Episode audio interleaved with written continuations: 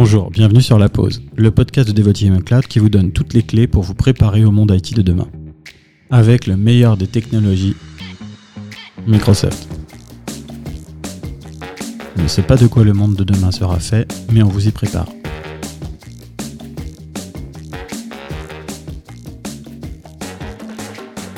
Bonjour, c'est Christophe, bienvenue sur la Pause Cloud. Aujourd'hui, on va parler d'un sujet particulier bah, qui, tout le monde, euh, qui intéresse tout le monde. Euh, c'est euh, bah, OpenAI et toute la sécurité qui l'entoure. Donc, pour ce podcast-là, bah, je reçois Dimitri. Bienvenue Dimitri. Bonjour. et Aurélien, qui vont se présenter. D'ailleurs, je t'en prie, Dimitri. Bonjour, du coup, moi c'est Dimitri. Je suis squad leader au sein de Devoteam Cloud. Squad Leader Data. Mhm. Donc on est une équipe de data engineer, BI développeurs et data scientists, experts sur l'intégration de toutes les solutions euh, Microsoft qui traitent de la donnée, dont Azure OpenAI. D'accord. Power BI, etc. Power BI, exactement, Synapse Analytics, etc. Ok. Bonjour à tous, donc Aurélien Ledoux, je suis aujourd'hui team leader de l'équipe Endpoint et sécurité auprès de Modern Work. Donc j'accompagne l'ensemble de nos clients sur les sujets euh, de mise en œuvre des services euh, Microsoft Cloud. Et aujourd'hui, je serai là pour aborder les enjeux sécurité autour d'OpenAI. Ok. Bon, avant de parler de sécurité, on va dire euh, globale et, d'aller plus en détail dedans, est-ce que vous pouvez en quelques mots nous expliquer ce que c'est OpenAI, OpenAI, euh, tout dépend de comment on le prononce, euh, et, comment c'est dit par tout le monde, parce que tout le monde en parle dans les médias, euh, chez nos clients aussi, il y a un vrai engouement là-dessus. Donc qu'est-ce que c'est? Quel est le type de service? Comment ça fonctionne Assez rapidement? Dimitri. Oui, alors vous avez tous entendu parler, j'imagine, de ChatGPT, GPT-3, etc. Ouais. Alors, le, donc OpenAI, c'est un ensemble de modèles qu'on va retrouver des modèles d'IA génératifs de code, type codex, d'IA générative d'images, type DALI, et euh, génératif de texte, donc euh, les modèles GPT. Mhm. Et en fait, euh, les, peu, de gens, peu de gens le savent aujourd'hui, mais le service Azure OpenAI ne date pas exactement d'hier. Le partenariat a été noué avec Microsoft en 2019 et Azure OpenAI a été lancé en novembre 2021, un mois après GitHub Copilot. Et euh, l'idée ici, c'était de permettre aux, entreprises, aux clients, d'exploiter vraiment la puissance de tous ces modèles d'IA générative à grande échelle et de manière sécurisée. D'accord. Et comment cette version donc de OpenAI, mais Azure OpenAI finalement, euh, se différencie des autres euh, sur le marché Est-ce qu'on peut en quelques mots en parler?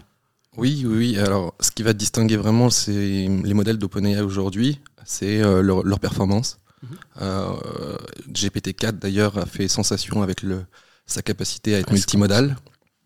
Ouais, de, prendre à la fois des, images du coup et du texte en entrée et surtout d'avoir une capacité de contexte de 32 000 tokens en entrée.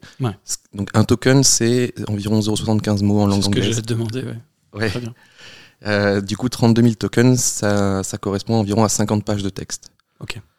Euh, et derrière, la base d'apprentissage, elle est énorme de ces modèles-là. On parlait de 175 milliards de paramètres pour GPT 3.5. Euh, le nombre de paramètres pour GPT 4 est inconnu aujourd'hui, mais euh, probablement beaucoup plus. Ouais. Ce qui permet ouais, du coup à Microsoft d'avoir une, une, avance de poids, enfin une avance de taille sur le marché par rapport à ses concurrents. Après, euh, bon, on a peu de doute que la concurrence autour de Google ou Databricks avec Dolly, qui est open source, se, se mette au niveau rapidement. Mais, euh, Et quel est l'avantage de, de, la solution de Microsoft au-delà de la sécurité Parce qu'on va parler après, c'est qu'elle est dédiée à un client. Il y a, il y a, des, quelques points particuliers? Alors, il y a une différence à faire en, fait entre OpenAI et Azure OpenAI. Ouais. Aujourd'hui, OpenAI, c'est un service euh, SaaS, donc c'est une API euh, qui, est, disponible, euh, il me semble, aux États-Unis, mmh. donc qui n'est pas du tout RGPD, pas compliant, et toutes les données servent de réentraînement au modèle. Azure OpenAI, c'est un service PaaS qui a été mis à disposition de Microsoft, et l'objectif, c'est de rassurer tout le monde. Contrairement au service OpenAI, Azure, ne Microsoft ni OpenAI ne récupèrent pas les données de ses clients pour réentraîner les modèles. Les données ne sortent pas de la ressource qui a été déployée sur Azure, restent sur la souscription du client. Et euh, toutes les données sont stockées à l'emplacement de la ressource. C'est-à-dire que si vous déployez votre ressource en, Europe de l'Ouest, euh, les données resteront en Europe de l'Ouest. À noter d'ailleurs que euh, le service Azure OpenAI est, est, disponible en France centrale depuis cette semaine. D'accord, ça c'est vraiment intéressant. bah, parfait. Ok. Et on va y revenir de toute façon sur la partie sécurité après, mais et le stockage, la souveraineté, mais ok, très clair. Il y a énormément de fonctionnalités, donc on va détailler ensemble euh, tout à l'heure, mais sur de l'encryption, sur de la protection réseau, etc., qui sont ajoutées par Microsoft mhm. euh, et qui permettent d'avoir un service qui soit euh, sécurisé et compliant pour les entreprises. D'accord. Bah, du coup, Aurélien, je te laisse la parole sur cette partie-là. C'est toi qui as la vision un peu plus globale, on va dire, côté sécurité Microsoft de, chez nous. Euh, comment tu, tu, appréhendes en tout cas toute la partie euh, sécurité bonne pratique sur ces technos-là? Oui, donc on, quand on aborde ce sujet en termes de... Si on met un peu plus de hauteur, l'idéal déjà c'est peut-être de on a fait un podcast dédié sur l'approche Zero Trust. en plus, c'est intéressant, euh, tous les services Microsoft s'intègrent bien à ce modèle-là. Alors, on me dit dans l'oreillette qu'il n'est pas encore publié parce que tu es passé derrière les autres, mais euh, on va bientôt l'entendre. Ouais, oui, mais en fait, l'idée, c'est vraiment pour ceux qui ont euh, vraiment besoin de se calquer sur un modèle et qui, ont, qui en fait se fient au, à l'éditeur Microsoft, c'est une très bonne approche, je pense, pour aussi bien les novices que les confirmés, voire même ceux qui ont une vraie maturité autour de ces enjeux. Euh, donc euh, on peut utiliser ce modèle-là. Euh, l'idée, hein, c'est dans un premier temps toute la notion d'autorisation et d'authentification au service. Hein. Là, on va mettre du service auprès de l'ensemble des collaborateurs, auprès de nos administrateurs, mais aussi auprès d'un métier, auprès d'un service spécifique. Rappelons-le, hein, c'est un service qui, va être, qui peut être porté dans Azure, mais qui aussi s'intègre bien dans l'écosystème Modern Workplace de Microsoft.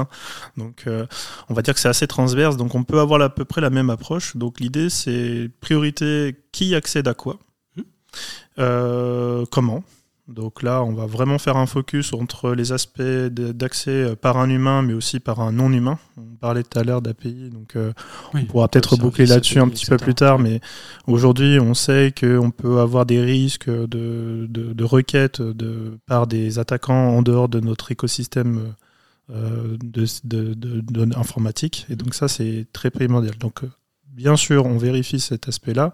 Après, au niveau de, ce service qui se base sur du pass, euh, il y a aussi euh, toute la notion de la sécurisation de l'infrastructure dans Azure.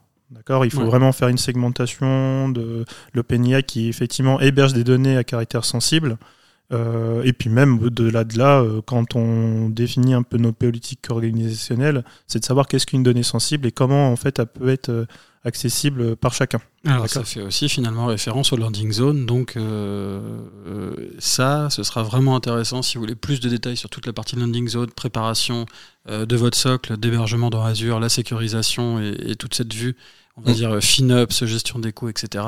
Bah, d'écouter un podcast qu'on a fait avec Ludovic et Christian, et bah, donc il sera publié avant, après, mais en tout cas il sera bientôt disponible. Voilà, donc ça c'est vraiment que des bonnes pratiques, on va dire, techniques. Après, effectivement, si on veut être rassuré, comme l'expliquait Dimitri, euh, sur euh, comment Microsoft euh, bah, héberge ses données, est-ce qu'ils ont accès ou pas, donc là, évidemment, on peut se rendre sur un site officiel de Microsoft qui est le Trust Center. Mhm. D'ailleurs, là-dessus, on pourra vous transmettre les informations pour effectivement euh, les remonter auprès de votre direction. Donc je pense que ça c'est pertinent. Après, effectivement, le, le but c'est vraiment de se dire qu'est-ce que Microsoft fait avec nos données et comment est-ce que Microsoft accède à nos données. C'est vraiment, je pense, le point le plus pertinent et qu'il faut rassurer auprès de nos clients. Non, Microsoft n'accède pas aux données hébergées au niveau de la souscription. Et en plus, il y a d'autres type de bonnes pratiques à mettre en place, comme la partie Azure Customer Loadbox, qui existe également dans Microsoft 365, qui exige un consentement auprès du support Microsoft pour accéder à ces types de données quand effectivement il y a une défaillance au niveau du, système. Voilà. Euh, donc merci Aurélien pour euh, cette vue générale des choses. N'hésite pas à intervenir. Euh, sont les sujets et c'est très bien comme ça. Euh, Dimitri, maintenant, si on recentralise un petit peu les choses et si on va un peu plus en détail dans, la sécurisation, comment on peut. Euh, bah, je sais pas, est-ce qu'on va déjà, on peut parler du, traitement de données, comment elles sont traitées, quel type de données, etc. etc. Est-ce que tu as une vision là-dessus? Oui, oui. Alors, tu as, raison, Christophe. Il faut revenir à déjà quels sont les types de données dans le service qui sont, qui sont susceptibles d'être traités par, euh, par Azure OpenAI? En premier lieu, on va retrouver tout ce qui est prompt et complétion des prompts. Parce que un prompt, c'est tout ce qui va être envoyé au modèle à l'API. Ok. quand vous êtes sur ChatGPT, c'est tout ce qui est texte en saisie, en entrée. D'accord. Et complétion, c'est le ce que retourne le modèle. D'accord, le, résultat du modèle finalement. Exactement. Input output. et donc ça c'est le premier type de données que vous allez avoir à gérer dans ce service-là. Le deuxième type, ça va être tout ce qui va être donné d'entraînement et de validation du modèle. Parce que derrière, on va pouvoir donc euh, réentraîner les modèles sur notre propre donnée, mhm. donc faire ce qu'on appelle du fine tuning. Et, euh, et derrière, bon, on, va, on va passer en entrée une série de prompts complétion pour apprendre le modèle à réaliser une certaine tâche ou à répondre d'une certaine façon. Euh, donc c'est ce qu'on appelle le fine tuning. Et ensuite, on va avoir tout ce qui va être donné de résultats du processus de formation. Donc pendant cet entraînement de, des modèles, on va avoir une série de métriques pour savoir bah, quelles sont les performances euh, du modèle euh, au moment de l'entraînement. On va avoir les modèles en eux-mêmes qui auront été entraînés, qui vont être stockés dans le service. Et euh, tout ça, donc, c'est des données aussi qui font partie du service et qui doivent être, qui doivent être traitées. Alors, ce que je vous disais, c'est qu'aucun de ces trois types de données ne sort du service Azure OpenAI. il est cependant important de, notifier aujourd'hui qu'il y a une durée de rétention euh, des prompts de complétion de 30 jours, qui a été mis par défaut sur ce service par Microsoft. Donc ok, donc euh, si je comprends bien, toutes les données vont être stockées dans, euh, dans la solution. Il y a une notion de, on va dire de pouvoir conserver les données à un certain moment avec une notion d'historique. est-ce qu'on, comment on va pouvoir le gérer cette, cette partie-là? Alors oui, il faut savoir que Microsoft sur ce service a mis une rétention de ces données de 30 jours par défaut. Mmh. à cela, c'est important de le souligner, ça ajoute un système d'alerte automatique. Euh, donc c'est un modèle de classification qui va détecter s'il y a eu un usage abusif de, des modèles. D'accord. Euh, je sais pas, ça peut être des prompts à caractère violent, euh, des, des, saisies qui sortent ou une utilisation des modèles qui sortent des conditions d'utilisation du service. Euh, et donc ce système de classification automatique peut faire remonter aujourd'hui des alertes auprès des ingénieurs Microsoft qui sont ensuite susceptibles de consulter ces prompts-là. Mhm. Alors il faut savoir que euh, bah, les entreprises ont la possibilité de demander à Microsoft de bah, déjà de ne plus avoir cette période de rétention de 30 jours, mais aussi mhm. de ne pas, euh, pas, faire passer les modèles, enfin les, les prompts et les complétions par le, système de, de classification automatique. D'accord. Ah, c'est tout à fait concevable. Alors déjà d'une part parce que il se peut que ce ne soit pas forcément compliant pour certaines euh, pour certaines entreprises, certaines organisations, certains types de Bien données. Sûr. Ok pour la partie compliant et Aurélien du coup est-ce que tu veux rajouter des choses là-dessus? Oui sur la partie compliant c'est hyper important. On est dans un, un espace européen. D'accord. Donc, euh, en fait, Microsoft sont clairs qu'aujourd'hui, Microsoft met à disposition un support dédié au niveau de l'échelle de, de, du continent européen. C'est-à-dire que c'est pas un support aux États-Unis qui interviendra pour une organisation qui est hébergée en France. Donc ça, c'est plutôt intéressant en termes de visibilité et transparence euh, de l'éditeur. Je rebondis effectivement sur la rétention de 30 jours. Effectivement, c'est un état défini à 30 jours maximum. Mais si derrière vous avez besoin d'étendre cette notion de rétention, il faudra mettre en place un nouveau process effectivement d'exportation de contenu. Et ça, c'est hyper pertinent. On sait qu'aujourd'hui, pour des questions de litige ou pour des audits, on, 30 jours c'est assez limité, même voire trop peu, et il faut qu'on monte un peu au-delà. Donc ça, après, il y aura peut-être des notions par peut-être un log nécessaire etc., auquel le client aussi doit en bénéficier. Ouais, comme, comme pour compléter ce que dit Aurélien, comme n'importe quel service sur Azure, en fait, mhm. du coup, OpenAI, Azure OpenAI, euh, va pouvoir euh, bénéficier des services de log analytics ou d'export de log sur des storage accounts. Super intéressant. Donc du coup, si un client l'utilise pour le mettre à disposition du public, par exemple, ou de clients, etc., etc., il pourra avoir besoin de garder les inputs et les outputs pendant un certain temps aussi, euh, mm. pour des raisons compliant ou des raisons juridiques même. Euh, et donc, du coup, il va avoir la possibilité de, de, stocker tout ça correctement. Tout à fait. Ok, clair. Oui, et puis alors pour ceux qui sont familiers d'Azure Storage, il y aura toute la notion effectivement de encryption et là là-dessus vous êtes sûr et vous avez un garantie de service sur la, le chiffrement de vos données, d'accord? Déjà porté par la propre clé au niveau de votre de votre tenant, mais aussi vous pouvez mettre votre propre clé, d'accord Donc ça aussi c'est intéressant pour euh, un peu aussi sortir du du, du, principe où Microsoft voudrait tout contrôler. Voilà, ça c'est aussi une des craintes euh, qu'on a constamment. Oui, c'est ce que on a comme retour client, même si dans les faits, bon, y a, normalement il n'y a pas de raison, mais pour être tranquille, un client est capable de mettre du chiffrement sur ses données euh, en s'appuyant sur ces clés ou sur des clés Microsoft, un peu pareil que sur les solutions Office 365 finalement, si je comprends bien. Ouais, c'est ça. En fait, c'est vraiment le principe de confiance. Et ça, on l'a parlé au tout début. Le Trust Center parle de ça, a vraiment cet axe d'information de, auprès des clients. Et c'est le client qui est responsable de ses propres informations et auquel Microsoft n'y accédera pas du tout. Voilà. Mais si souhaite, de toute façon, il peut mettre du chiffrement dessus. C'est ça. Donc on a précisé ouais, que ce, c'est, ça doit faire l'objet d'une demande aussi spécifique auprès de Microsoft parce que euh, cette capacité de mettre en place ses propres clés d'encryption n'est mhm. pas nativement sur la, sur la ressource. Mais euh, il suffit d'ouvrir un ticket auprès du support Microsoft et il vous active cette fonctionnalité. Oui, donc c'est, quand même accessible facilement. Enfin, Complètement. Pas, ok, oui, parfait. très clair. Donc on a parlé des abus potentiels dans les contenus, euh, donc via les analyses ou, la désactivation de cette analyse éventuellement, donc euh, via du content filtering finalement euh, par MS ou différemment avec d'autres possibilités. on a parlé de l'archivage, donc clair, pour des raisons légales d'entrée et de sortie de ces, informations-là et de ces contenus, ça c'est OK. Qu'est-ce qu'on a en termes de monitoring de tout ça? Est-ce qu'on a des outils particuliers? Est-ce que c'est quelque chose à voir qui est impliqué dans la sécurité ou c'est je te laisse la parole, Dim. bon, en fait, l'idée, c'est que, euh, grosso modo, en termes de risques identifiés au niveau de la solution, le client est responsable du traitement de ces risques et de ces incidents. Ils ont été très clairs là-dessus. C'est que si effectivement on parlait d'abus, voilà, c'est un risque en qui peut être effectivement adressé, l'organisation est obligée de la traiter.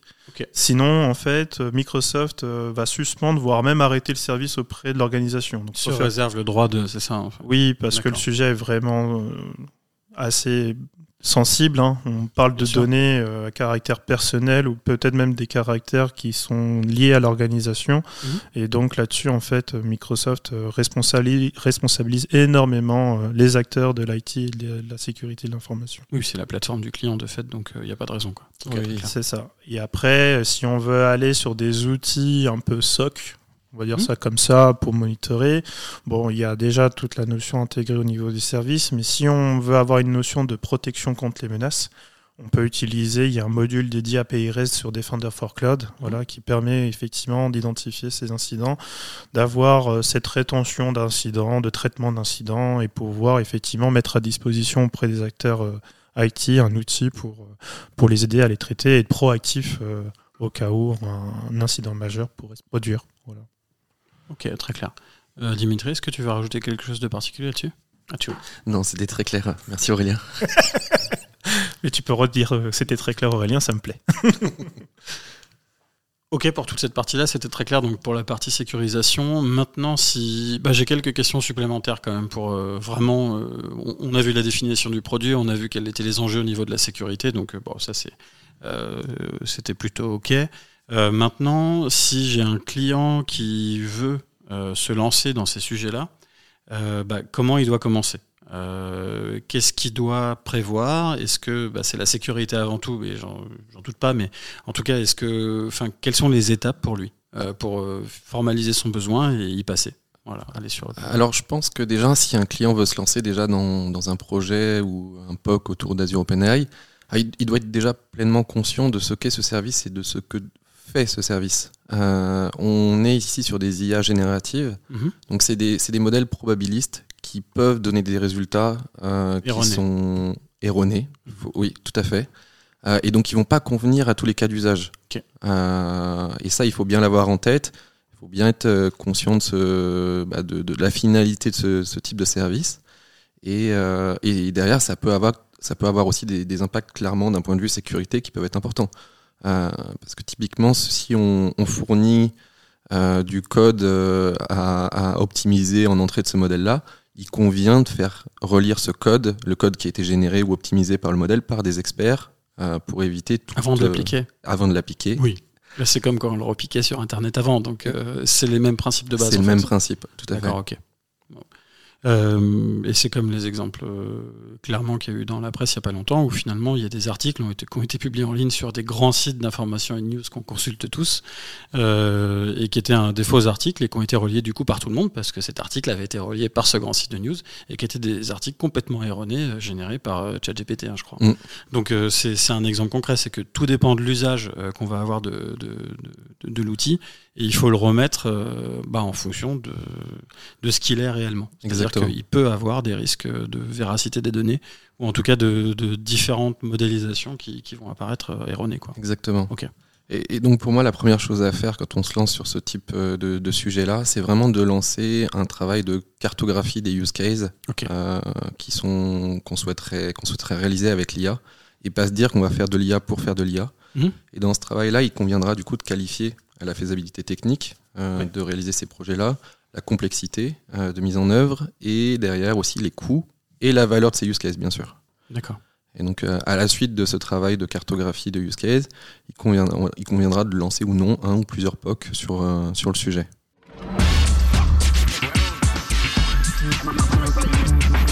D'accord. Et donc, si on a un client maintenant qui vient te voir, Dimitri, euh, et qui me dit je veux me lancer dans cette, dans, dans cette technologie, euh, j'ai mes use cases, voici mes use cases, j'y réfléchis.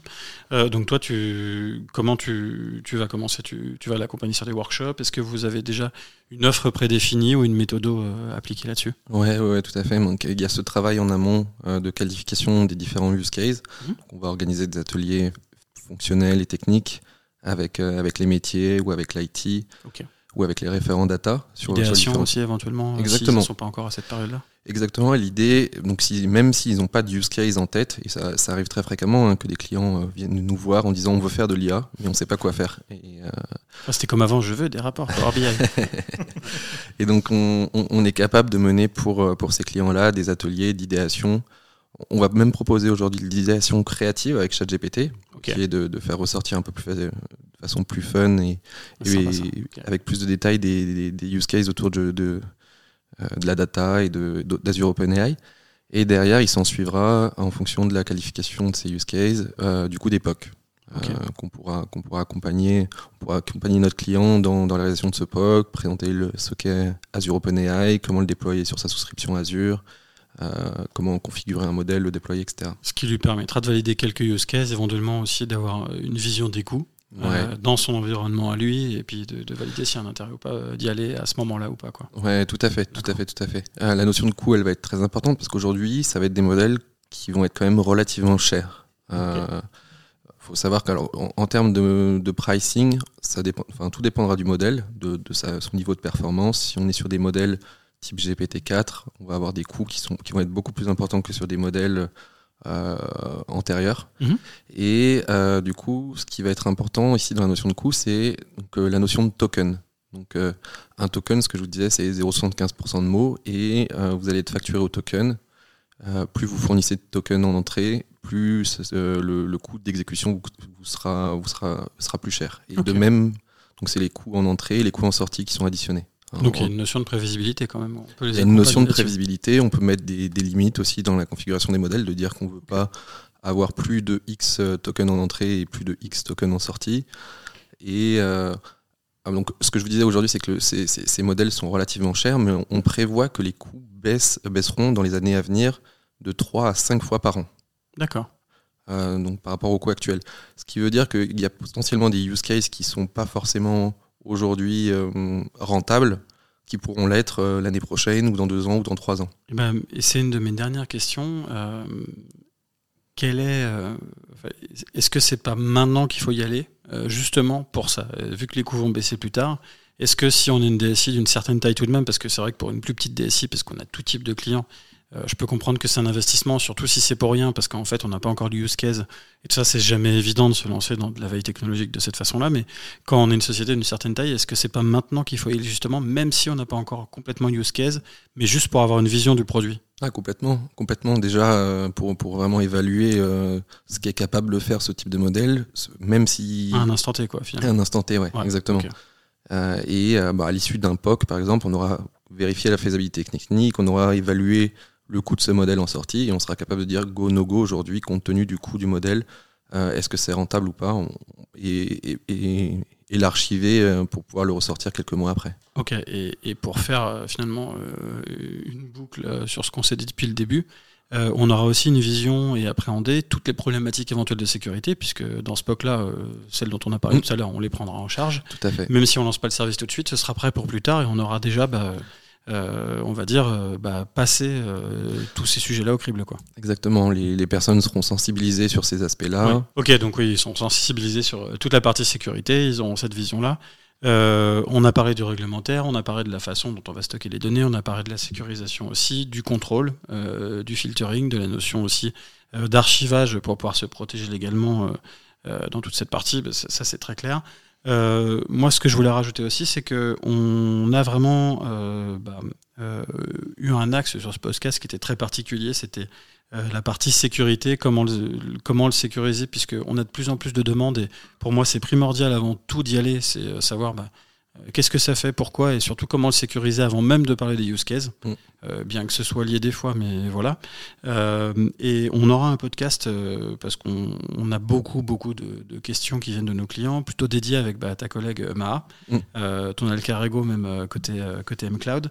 Euh, sur toute cette partie-là pour euh, parler de use case euh, bien défini et de votre façon de les attaquer. Là, on en a parlé, on l'a survolé, mais on fera plutôt un deep dive là-dessus, je pense. Je pense que c'était important qu'on aborde ce point de sécurité aujourd'hui sur, sur, sur, ça, parce que c'est quelque chose que tous nos clients nous posent aujourd'hui comme question, c'est... Bah, que font mes enfin que comment sont traitées mes données par ce service avant même de réfléchir use case en fait. Ce qui est plutôt sain hein, finalement. Ce qui est plutôt par sain. d'habitude où on va utiliser les outils avant même de savoir si c'est sécurisé ou pas. Ça s'est fait dans avec ChatGPT euh, version gratuite un peu partout déjà dans le monde. Mais, mais ce, qui ce que je trouve assez drôle aujourd'hui, c'est qu'il y a des, donc pas mal d'entreprises qui s'intéressent à ces services, OpenAI, euh, IA, etc et euh, qui sont des entreprises qui à la base étaient réticentes au cloud et qui du coup aujourd'hui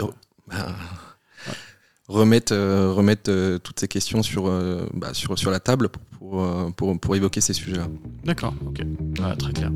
En tout cas, merci beaucoup Aurélien. Merci. Merci Dimitri. Merci. Et à bientôt. À bientôt. Bravo. Vous avez écouté cet épisode de la pause M-Cloud jusqu'au bout. Merci de le partager à deux personnes autour de vous et d'inscrire de force vos amis au podcast sur leur smartphone. Aussi, allez nous suivre sur YouTube, LinkedIn et Instagram. Le nom du compte, c'est Devoteam Cloud. Si vous avez des besoins en Azure, Data, Modern Workplace, Power Platform, contactez-nous via notre site internet ou notre compte Instagram. Pour finir, si vous avez des idées de sujets pour des futurs épisodes ou si vous voulez recevoir le prochain épisode, laissez votre email en MP sur notre compte Instagram. C'était Christophe et je vous souhaite une bonne fin de journée.